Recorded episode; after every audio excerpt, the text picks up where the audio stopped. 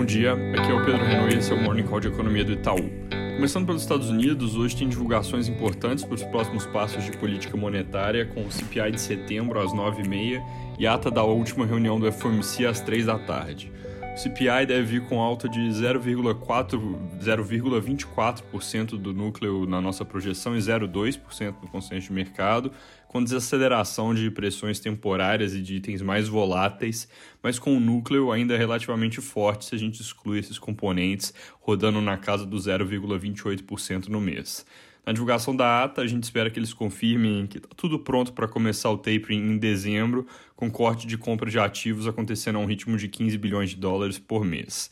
Na Europa, saiu dado de produção industrial da região em agosto, veio com contração de 1,6% no mês, em linha com o esperado por causa das restrições de oferta. Também saiu a estimativa de PIB mensal do Reino Unido, com ritmo lento em agosto e revisão para baixo de julho, confirmando que a economia por lá vai perdendo ímpeto. Preços de gás na região, vale comentar, seguem em níveis muito altos e depois de até algum alívio na margem, eles voltaram a subir, ainda sem sinais do aumento de oferta que a Rússia prometeu fazer.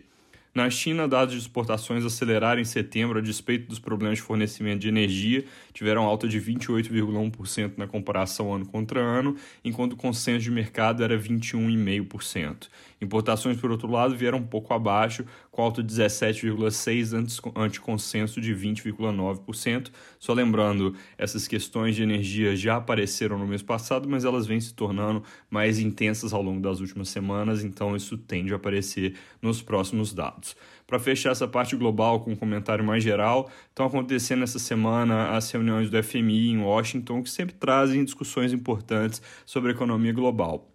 Ontem, na divulgação da atualização de cenário do fundo, eles escolheram destacar o risco inflacionário que existe no mundo, com um pedido aos bancos centrais para que sejam muito cuidadosos e tomem as medidas necessárias para conter as expectativas de inflação. Diferente de revisões anteriores que acabaram sendo mais afetadas pelas incertezas trazidas pela pandemia, o FMI praticamente não mudou as projeções para o crescimento do PIB global nesse ano e no próximo, com alteração de 6 para 5,9% da projeção em 2021 e manutenção de 4,9% para 2022. A composição dessa projeção mexeu um pouco mais que o número agregado, com revisões para baixo no crescimento das economias desenvolvidas, sendo parcialmente compensada por melhora nas projeções para países emergentes nesse ano, e o oposto no ano que vem, com leves revisões para cima de desenvolvidos e para baixo de emergentes. No caso do Brasil, as projeções do FMI foram reduzidas de 5,3% para 5,2% nesse ano e de 1,9% para 1,5% no ano que vem,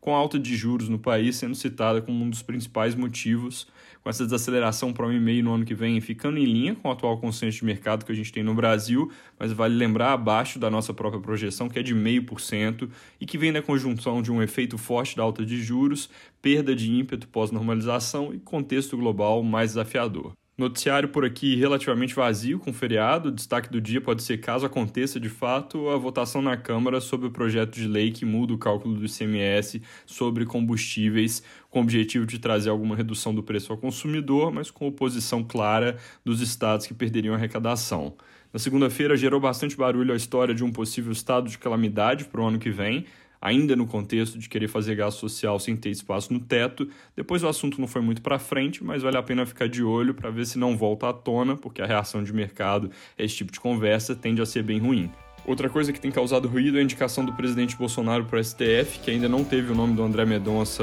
analisado pela CCJ do Senado, dada a recusa do senador Davi Alcolumbre, que agora teve a posição fortalecida pelo ministro Lewandowski do STF, que negou o pedido da Advocacia Geral da União para que o Supremo obrigasse o Senado a marcar uma data para essa sabatina.